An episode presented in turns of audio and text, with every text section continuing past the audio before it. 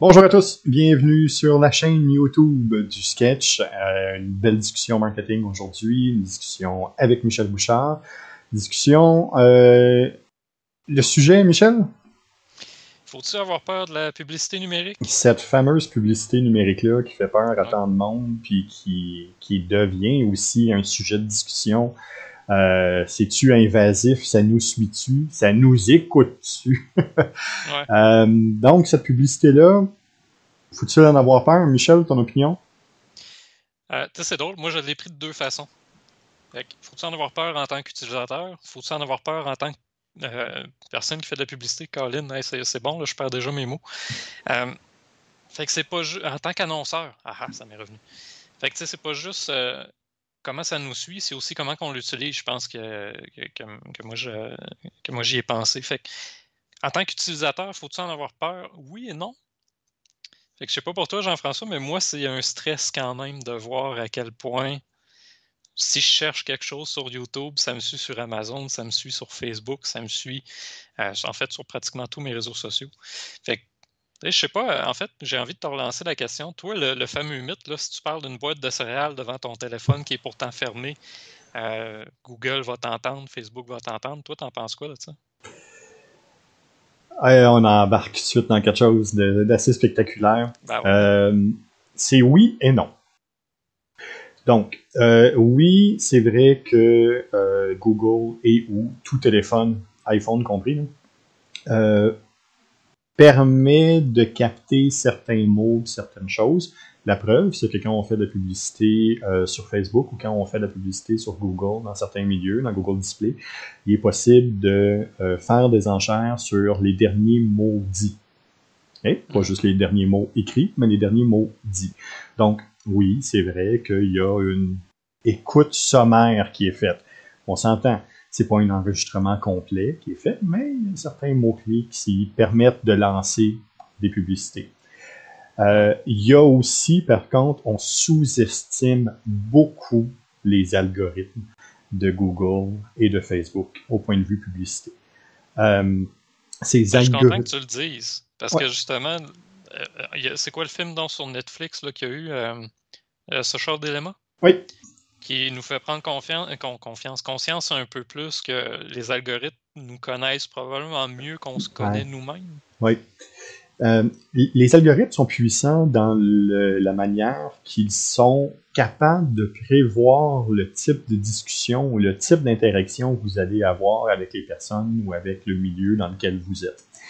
Donc, euh, si, si, je parle d'une guitare à acheter, si je parle d'un produit, d'une boîte de céréales en particulier, pour reprendre ton exemple, euh, possible que l'algorithme le capte un petit peu avant.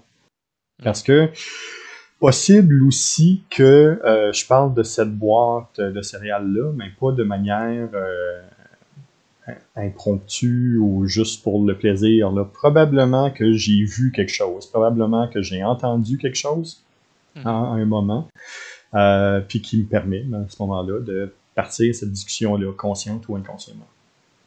Ouais. Mais, tu sais, cet algorithme-là, justement, les gens ont. En, fait, je vais revenir un peu en arrière.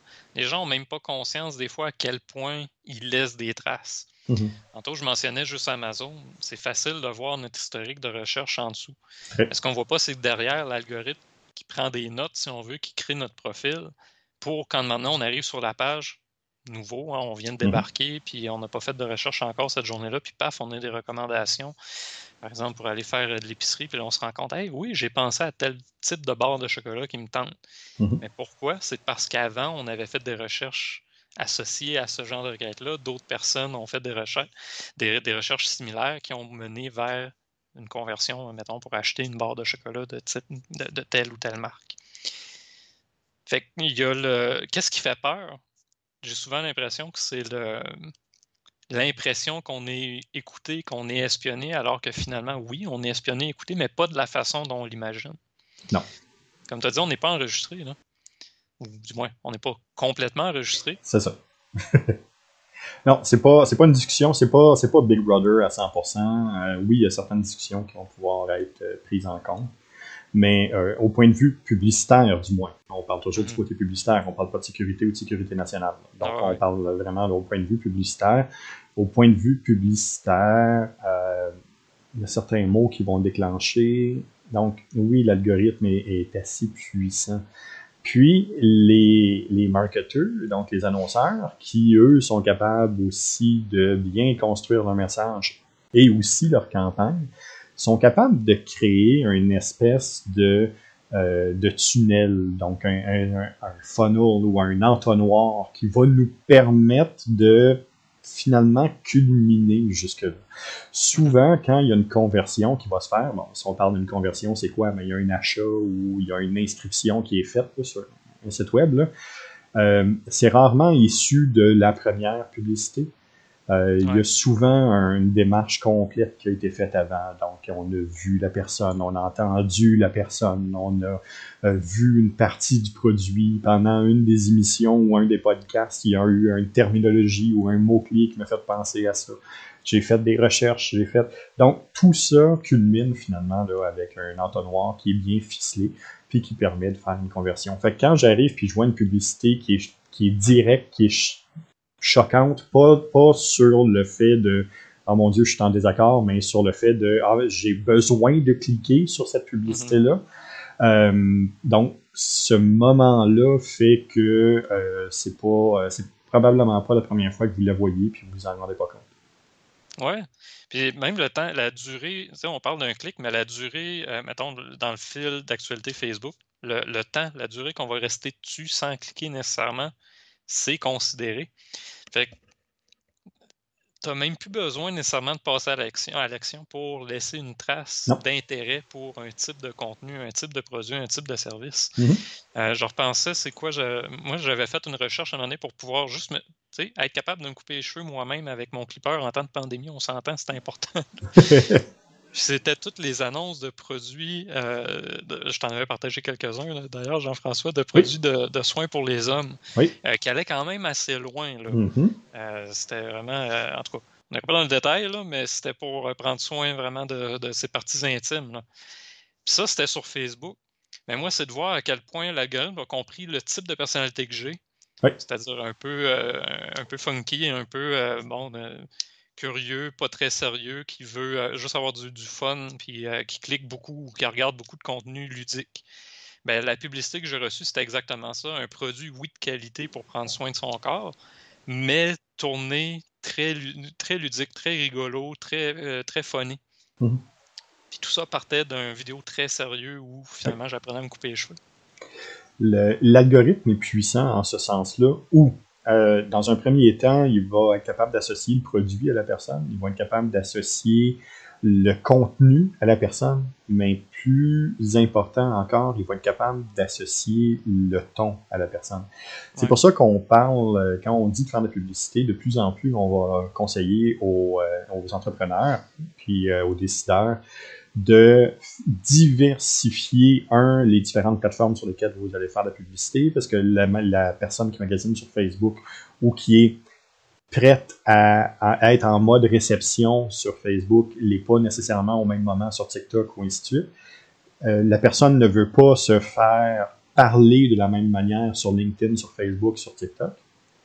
Et puis, euh, le la diversification aussi dans le ton. Donc, euh, si on parle à un, un, député ou si on parle à un directeur dans, de ressources humaines ou si on parle à un, un, une personne qui étudie en design, qui fait des graffitis le soir, euh, on, la tonalité va changer, les, la, la, les valeurs de la personne vont changer, mais mon produit doit être capable d'être caméléon pour être capable de se greffer à cet univers-là.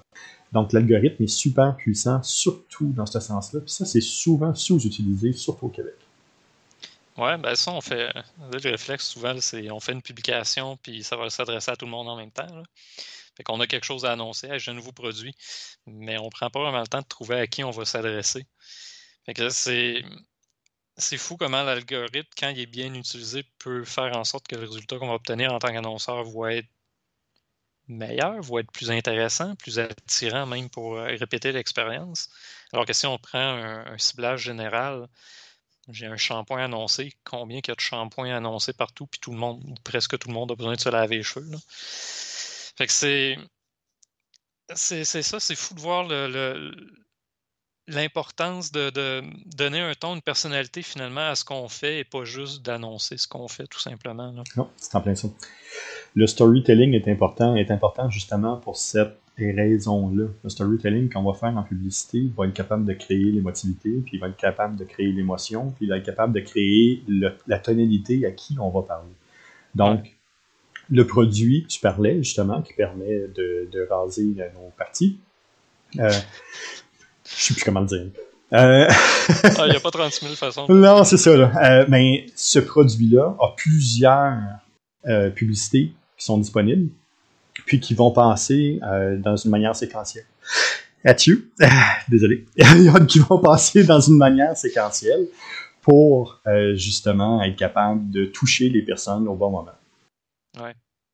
Parce qu'en plus, ils ne magasinent pas tout au même moment. Tu viens de dire le mot moment, puis là, ça m'allume. Parce que tous les types de clientèle ne magasinent pas au même moment. Je pense à un travailleur autonome aujourd'hui, pris en COVID. Peu importe l'heure de la journée, il va probablement être sur son Facebook. Mais un travailleur en usine qui est obligé de retourner travailler de 8 à 5 heures, admettons, les heures de travail, les, heures finalement de disponibilité pour la pub ne sont pas les mêmes. Les personnalités, les profils, les personas ne sont pas les mêmes. Donc là, tout d'un coup, on a peut-être l'impression que la pub s'adresse directement à nous, fait que c'est effrayant. Alors que ben, finalement, c'est simplement euh, il y a une étude à quelque part il y a une mesure qui a fait en sorte que ces personnes-là sont plus disponibles dans ces tranches d'heures-là, sont plus disponibles à ces moments-là de la semaine, sont plus disponibles avec ce type de message-là.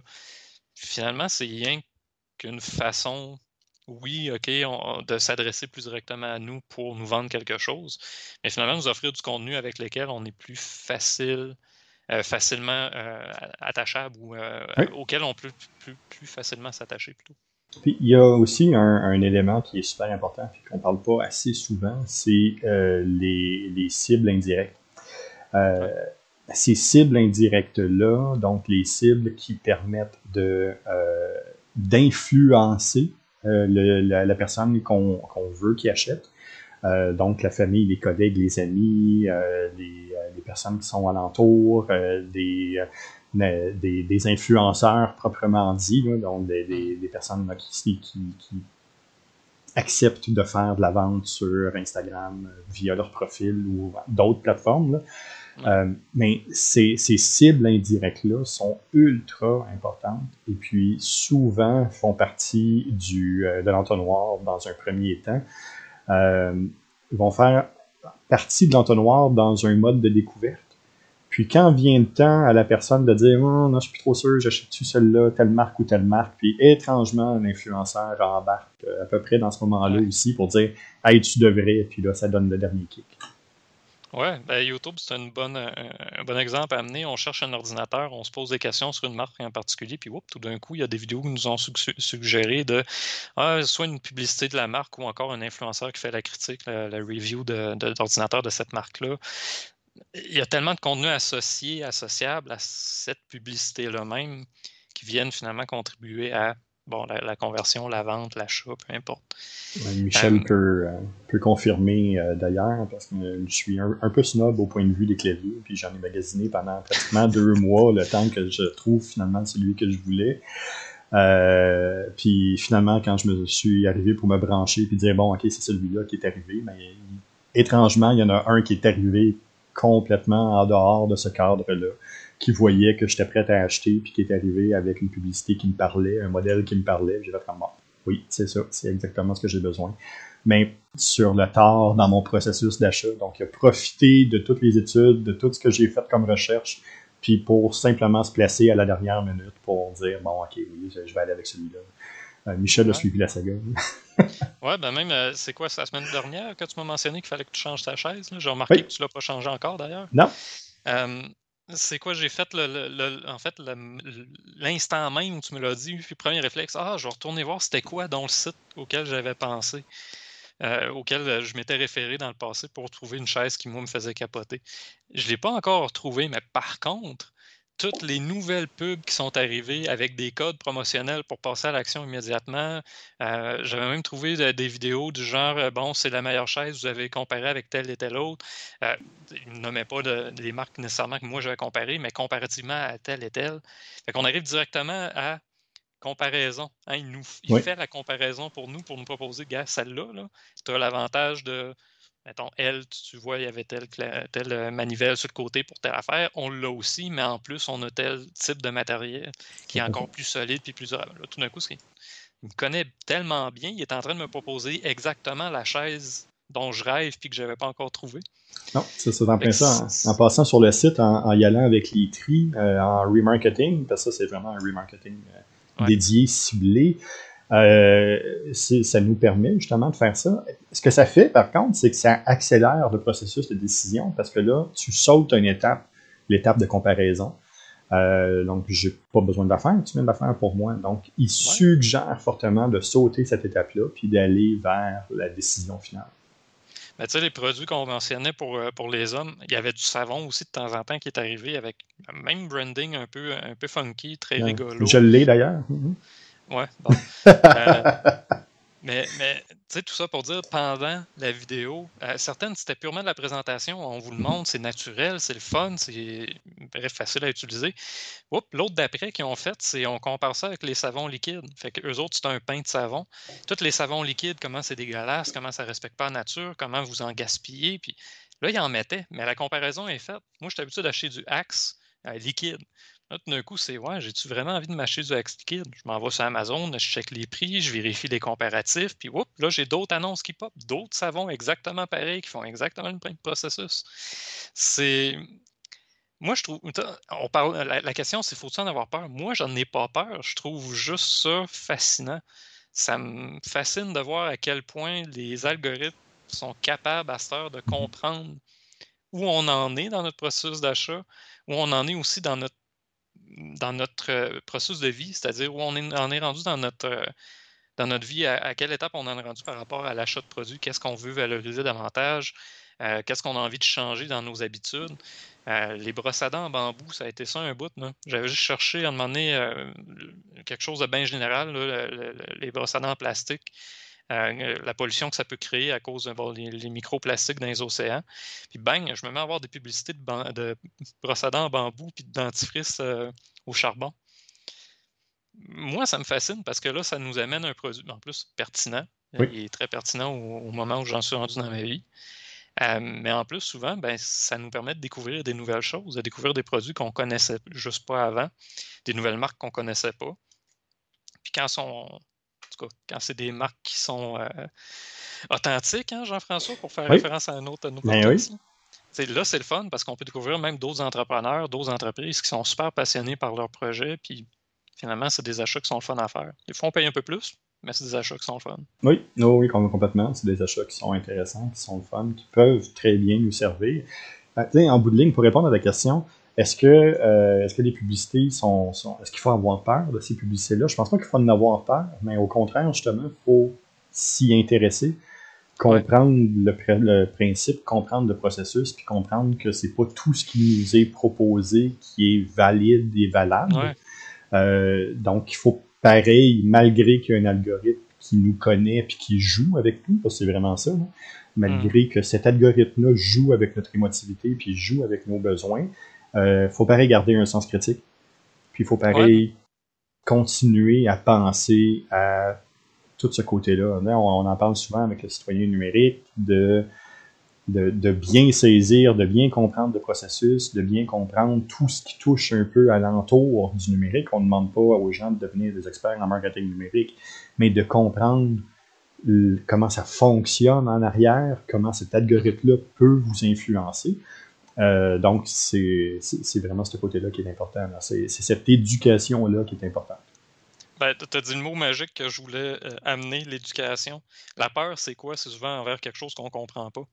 La minute qu'on comprend un peu mieux l'algorithme, il arrête de faire peur parce qu'on comprend que c'est nous autres qui l'alimentent. C'est nos actions qui l'alimentent. Il n'invente rien. C'est purement et simplement nos habitudes, euh, il apprend à nous connaître à quelque part. Fait que oui, OK, Cambridge Analytica, avec le scandale qu'il y a aux États-Unis, a amené ça très loin. Oui, c'est autre chose. La politique amène ça très loin aussi. On est capable maintenant de dire, OK, telle personne va voter de telle façon pour telle mhm. raison. Fait qu'est-ce qu'on peut faire pour le faire flipper? On va pas jusque-là, en tout cas. Je dis tout le temps en publicité, on va pas jusque-là. Moi, de mon côté, je trouve pas ça éthique de toute façon. Mais dès qu'on comprend que c'est nos propres actions, là, on peut faire des choix éclairés. Mettons, euh, tu es tanné que Google te suive avec Google Chrome.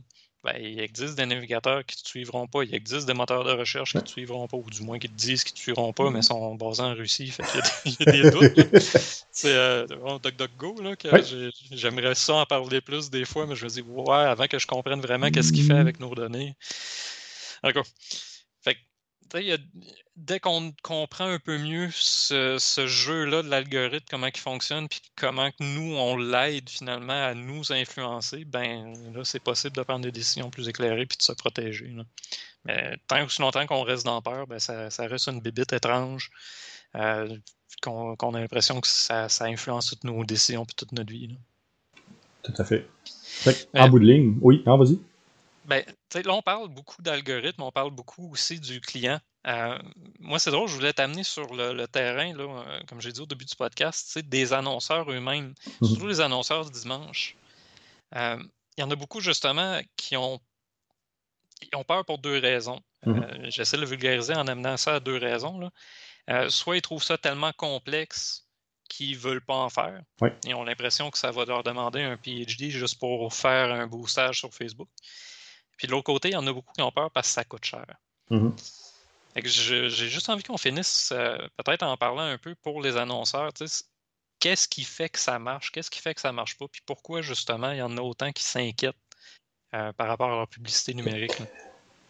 Un, il n'y a rien de pire que faire de la publicité en réaction. Ouais. À partir de là, euh, faire de la publicité parce que les autres font de la publicité, faire de la publicité parce que j'ai besoin de faire de la publicité, faire de la publicité parce que je veux faire comme d'autres marques puis être capable de me démarquer. Il n'y a rien de pire que ça. Ce sont les publicités qui souvent vont passer à côté de la cible. Je dis pas que ça marche pas, mais je dis que souvent ça va passer à côté de la cible. Puis souvent, ça va être celles qui vont être les plus coûteuses puis qui vont rapporter ouais. Il y a une manière de faire de la publicité, que ce soit sur Google Ads, que ce soit sur euh, Display, que ce soit sur YouTube, que ce soit sur euh, la télévision intelligente, que ce soit sur Facebook, TikTok, peu importe il faut faire une planification, il faut faire une étude des différentes plateformes. C'est pas ce qui est fait sur une plateforme n'est pas nécessairement disponible ou possible de faire sur d'autres. Donc, c'est important de bien maîtriser ces différents outils-là. Puis, c'est le contenu. Euh, le produit, il faut qu'il soit intéressant. La manière de l'apporter, il faut qu'il soit intéressante. Puis, tu sais, les, les publicités que tu viens de me dire, c'est storytelling qui t'a conquis. Oh oui.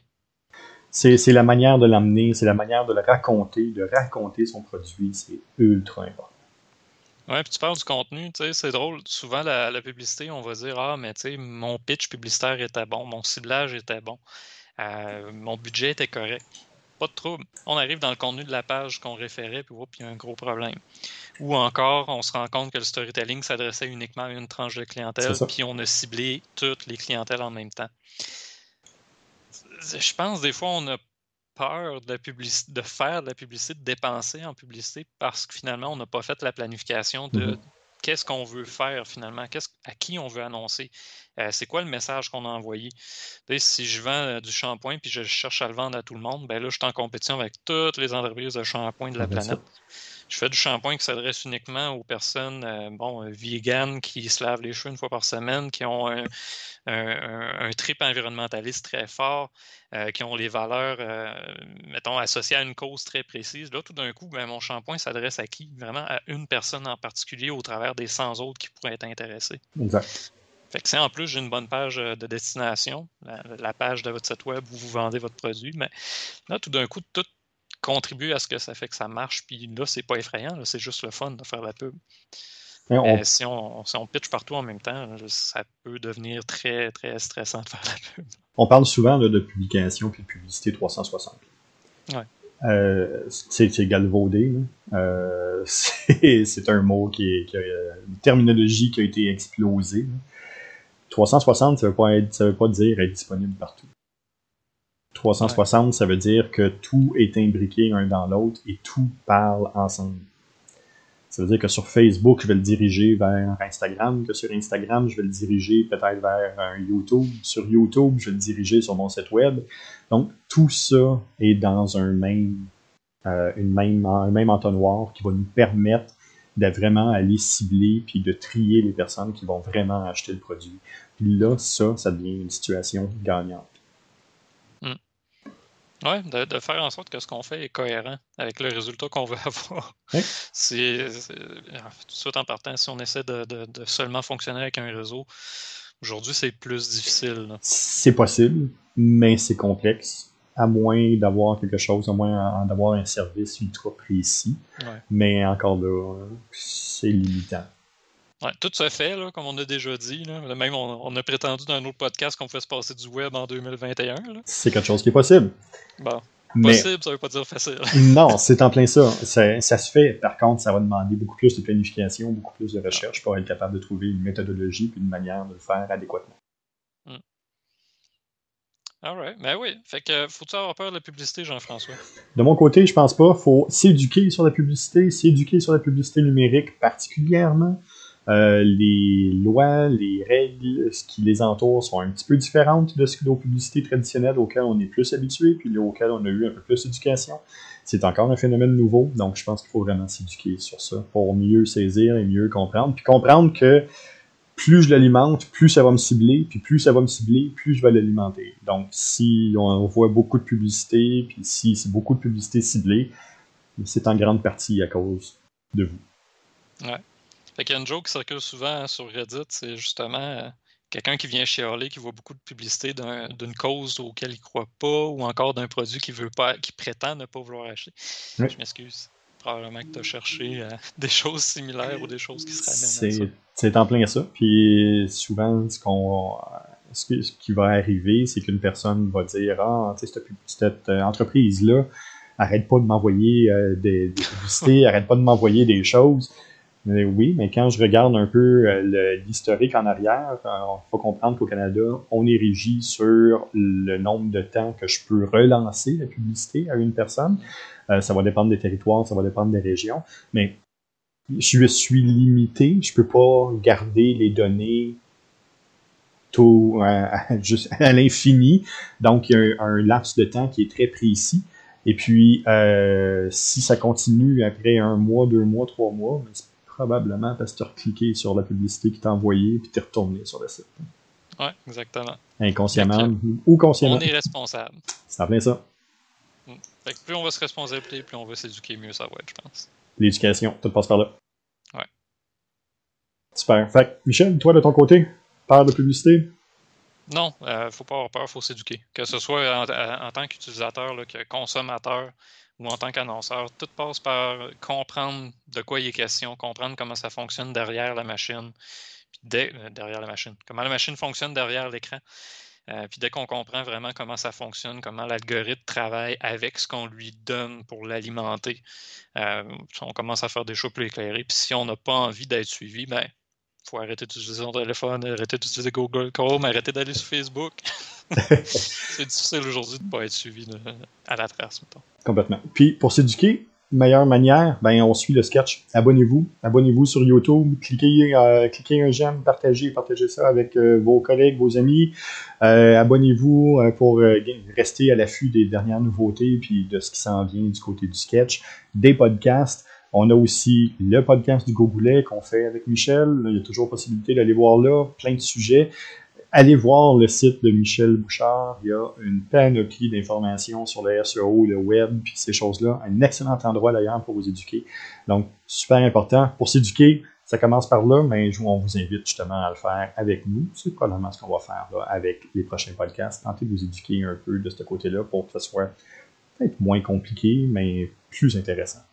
Ouais, que ça fasse pas peur, puis que ça soit juste intéressant, que ça soit juste quelque chose d'intriguant, puis euh, qui pique notre curiosité. Googoulet.com aussi, hein, tu as pas mal de contenu sur la citoyenneté numérique, justement. Googoulet.com, citoyenneté numérique, on prend tranquillement ce virage-là, puis on est en train de pondre quelques outils supplémentaires qui vont pouvoir être bien intéressants sur la citoyenneté numérique. Si vous voulez voir, allez voir sur le Google, on a un article sur la citoyenneté numérique, puis on peut voir en bas. On le mettra dans les commentaires, le lien vers cet article-là d'ailleurs. Fait que là, Jean-François, notre podcast évolue. Hein. Cette semaine, on a changé les couleurs. Oui, tranquillement, on change les couleurs. Qu'est-ce qu'on change la semaine prochaine? Ah, je te piège, hein, tu le sais pas non plus. Moi non plus, je le sais pas. Fait... une idée. on, ne le sait pas. On a-tu une stratégie? Je sais pas. Euh, donc, on va pouvoir regarder ça. Mais c'est à vous autres d'être en ligne la semaine prochaine puis voir qu'est-ce qui s'en vient là-dessus. On va être capable, probablement, de faire euh, peut-être des, des, ajustements puis probablement des petits changements qui vont être plaisants à l'œil.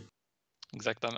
Michel? On garde ça en surprise aussi. On, se fait surprise à nous autres aussi. oui, oui, c'est ça. Aller jusqu'à trois minutes avant qu'on entre en onde. Euh, Michel ne euh, savait pas penser euh, c'était quoi? Fait que, on, joue avec aussi. On s'amuse un peu. Michel, un grand merci pour ce podcast-là. On se revoit vendredi. On se revoit pour le podcast du Gogoulet. puis dans lequel on va être capable de discuter de notre sujet qui était bon, ben, justement le virage numérique. Ça commence où? Eh ben, Suivez-nous, ça va être euh, super important de regarder ces, différents podcasts-là pour savoir on s'en va où avec ça.